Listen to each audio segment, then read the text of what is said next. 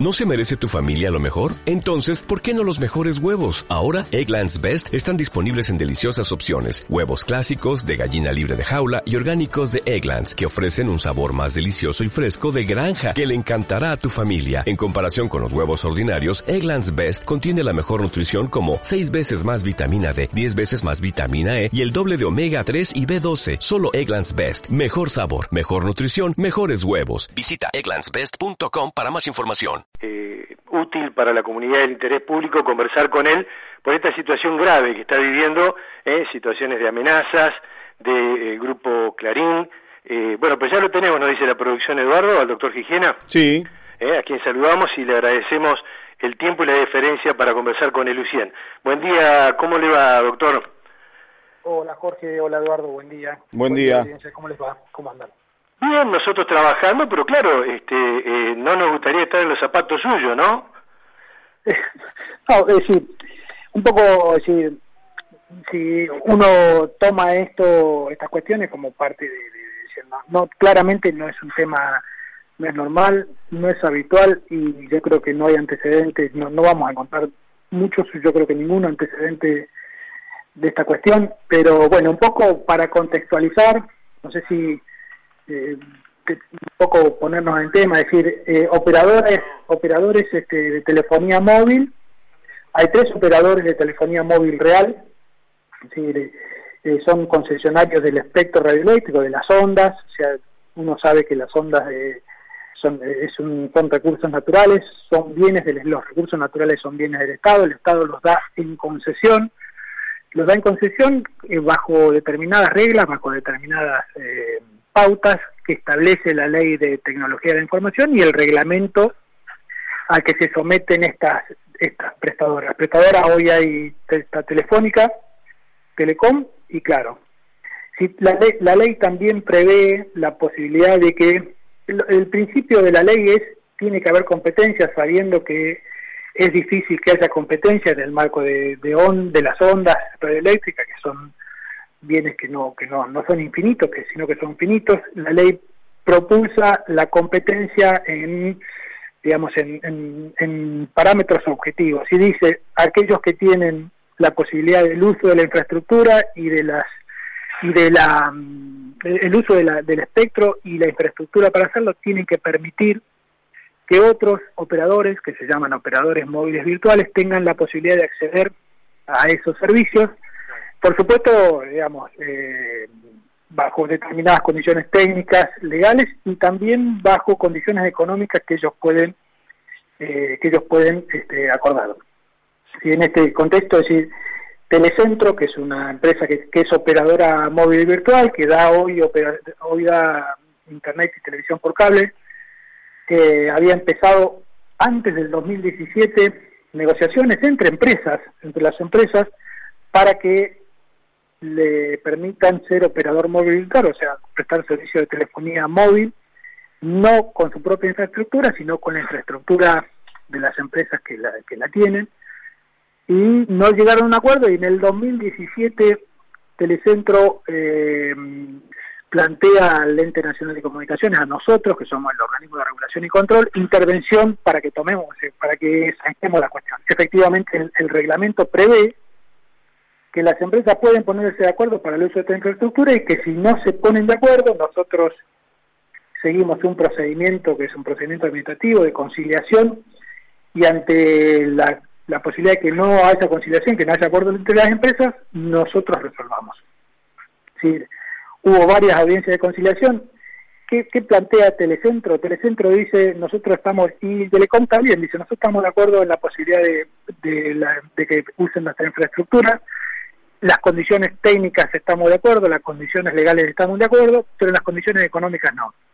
¿Qué dice Telecentro? Dice, que ellos me piden que le pague por, por ejemplo, una llamada, dos pesos, cuando ellos a sus propios clientes les cobran un peso con cincuenta, con lo cual sí, es, es irrisorio y, nunca voy a entrar al mercado en estas condiciones, porque yo no puedo ser competitivo bajo ningún punto de vista. Entonces, ¿qué le dicen a ENACOM? Zanja la cuestión, yo quiero ser operador, y, la ley dice hay que propender a la competencia.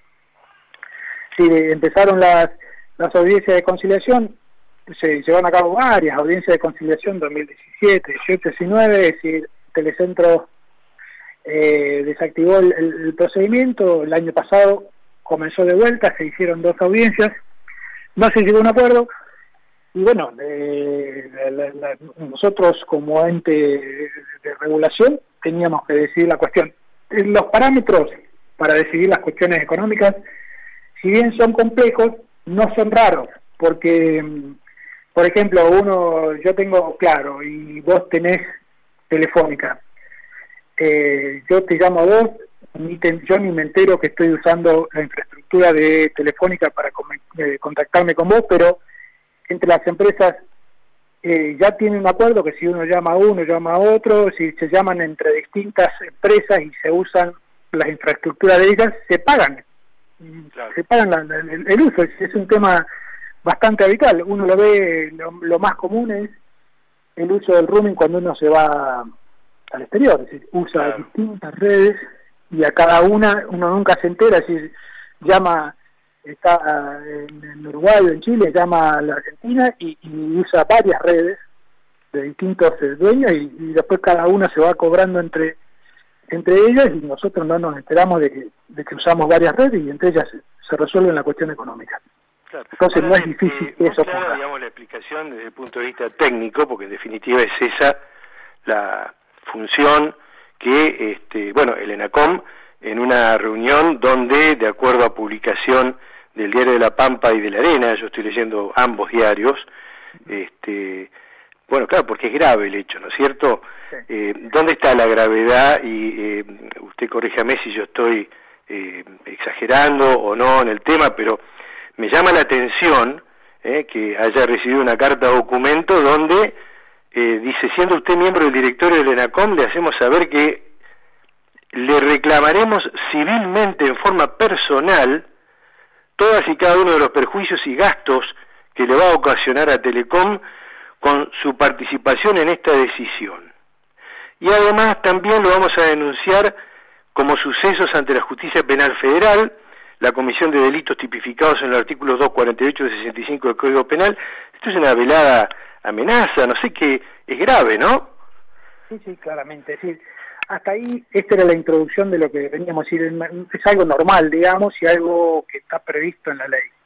Nosotros habíamos, el jueves pasado, habíamos convocado a reunión de directorio para tratar este tema. Antes del tratamiento del tema, es decir, el, temario es, un, público, es decir, es público, no es público, pero ese, lo tenemos en todas las áreas técnicas, en los distintos directores. Y dos días antes del directorio el martes, eh, lo grave es esto, eh, Telecom manda esta carta de documento en forma individual a todos los directores. ¿Qué ah, le están diciendo? No vayas a votar porque me estás perjudicando eh, en forma, digamos, a, mis intereses económicos y si votás vamos a ir contra tu patrimonio y contra tu libertad individual.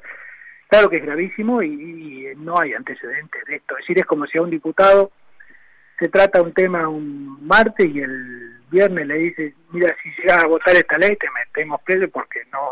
lo cual habla, no, nos conviene. discúlpeme que le interrumpa, de dos cosas muy claras, ¿no? Que en primer lugar, felizmente al directorio del ENACOM no le está resultando fácil a un grupo de presión tan importante como es Clarín, eh, y digo de presión desde el punto de vista sociológico, ¿no? Es innegable, digamos, el poder que tiene en, en el área gubernamental, lo cual tranquiliza a la comunidad saber que el director del ENACOM está firme eh, haciendo lo que la ley manda y por otro lado esta locura, ¿no? De decirle a un funcionario, che, ojo que si vos resolvés de tal o cual forma, te voy a perseguir civil y penalmente, una locura total. Sí, sí, claramente es una forma de ver, una forma muy, muy válida de verla. Nosotros rápidamente, rápidamente institucionalizamos la cuestión, que que le, ayer tuvimos una reunión de directorio, los directores oficiales, sin el presidente y sin los eh, directores de la oposición, eh, consensuando una, contestación de, de, la carta de documento diciendo que nosotros tenemos competencia para hacerlo, lo hacemos en el marco de lo institucional y que si si siguen con estas con esta actitud de amenaza, nosotros también vamos a accionar judicialmente por esta por esta, por estas presiones, ¿no es cierto?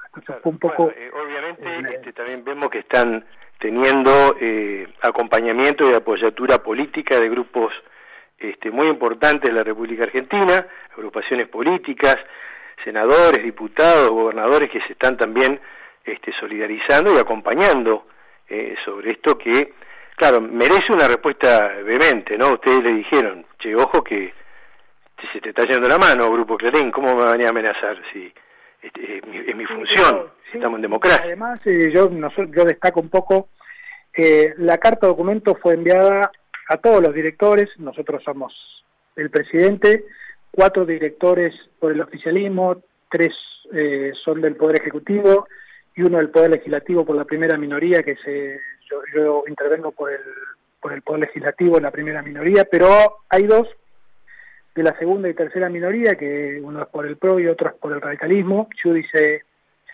y Corral, que eh, este, y los dos pidieron esta carta de argumento, ellos se abstuvieron, no votaron a favor de la incorporación de, de este nuevo operador, pero Además le hicieron saber que esto es institucional, que no es una cuestión, no es una decisión individual, con lo cual están diciendo, se están excediendo en, esta imputación individual. Es la realidad es que es un poco es la mirada que vos tenés de la cuestión, es, correcta, digamos, es es, tratar de sacar la cuestión, digamos, las funciones del Estado para ser responsable a los funcionarios de forma individual, o tratar de hacerlos para que para que dejen de hacer algo que tienen que hacer.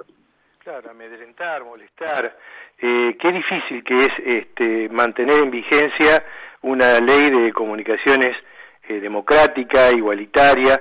Claro, y no pocas veces también estos este, grupos económicos muy importantes eh, que tienen que ver obviamente con lo que se llama este, la, la, la, comunicación que es englobante en grupos, eh, este tipo de, de, monopolios armados, ¿no? Tan difíciles de, de, de, acomodar a la realidad, ¿no? Estamos en una puridad en cuanto a la posibilidad de acceso a las ondas radioeléctricas que como vos bien decías, ¿no? Son, son públicas pero son este, escasas. Este, y por si fuera poco, aplicar una ley que ya está, digamos, recontra, aprobada, revisada. Este, bueno, un hecho gravísimo que nos pareció interesante este, en dos aspectos, ¿no? Eh, visibilizarlo como corresponde y obviamente solidarizarnos con, con el organismo que también representa, ¿no es cierto?, a nuestra emisora, este, es una emisora nacional de la democracia, con todos los este, elementos y condicionamientos legales y cumplimiento de las reglamentaciones pertinentes. Alejandro, eh, no sé si querés agregar algo más, en otra oportunidad te vamos a invitar a la radio para conversar también de todo el trabajo que estás desarrollando ahí en, función de lo que significa la comunicación en el país y en particular en La Pampa, este, pero en este momento queríamos este, significarlo y este, enderezar la conversación en este orden, ¿no? que nos pareció realmente una situación muy, pero muy grave desde lo institucional. Bueno, bueno, no, simplemente decir, bueno, gracias, primero gracias por, por, por el llamado y gracias por esto de, visibilizarlo. Sí, solamente agregar que uno siempre sabe que, digamos, en todos lados hay puja de intereses y, y, cuando uno tiene la responsabilidad de, regular y controlar, siempre hay intereses que, que, se, que, se, que se cambian y que se mueven y que, y que se perjudican y que se benefician. Esto siempre funciona así, se funciona así. Pero eh, uno tiene que hacer, digamos, su trabajo y, y, regular en función de eso. Pero esto tiene, tiene gravedad claramente la tiene, claramente. Bueno, doctor Gijena, muy amable por su tiempo y este agradecemos la comunicación y lo este, comprometemos a una invitación formal personal acá en la radio para hablar este, obviamente de los temas que te crea pertinentes y en particular del trabajo que se está desarrollando como integrante del ENACOM, ¿eh? el, organismo que nuclea justamente y, administra el, todo el sistema legal argentino en materia de comunicaciones. Eh, así que, bueno, eh, obviamente a disposición para lo que crean también necesario, eh, nuestra solidaridad también con el resto de los integrantes del directorio de NACOM, que escucho felizmente que han acompañado, a pesar de abstenerse en la votación, le han este, significado y le han hecho saber fehacientemente al Grupo Clarín que lo que están haciendo no corresponde, que es un abayazamiento a la función, en fin, algo muy difícil de, de poder digerir. Así que este, gracias por el... En momento eh, organizamos... Bueno, bueno. lo escuchaste, ¿no? Sí. Y lo escuchábamos atentamente. Alejandro Gijena, este, seguramente, obviamente, quienes vivimos en Santa Rosa rápidamente lo vamos a, a,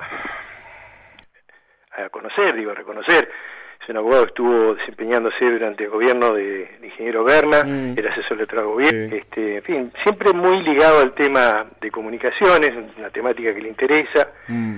este, ha profundizado también estudios sobre la cuestión, y esto, viste, que estando formando parte de un directorio, de un organismo de contralor, que alguien te anticipe que si vos llegaras a actuar en contra de lo que a mí me parece que no va, mm. eh, te vamos a iniciar acciones civiles y penales. Qué bueno, ¿no? Sí, sí, terrible.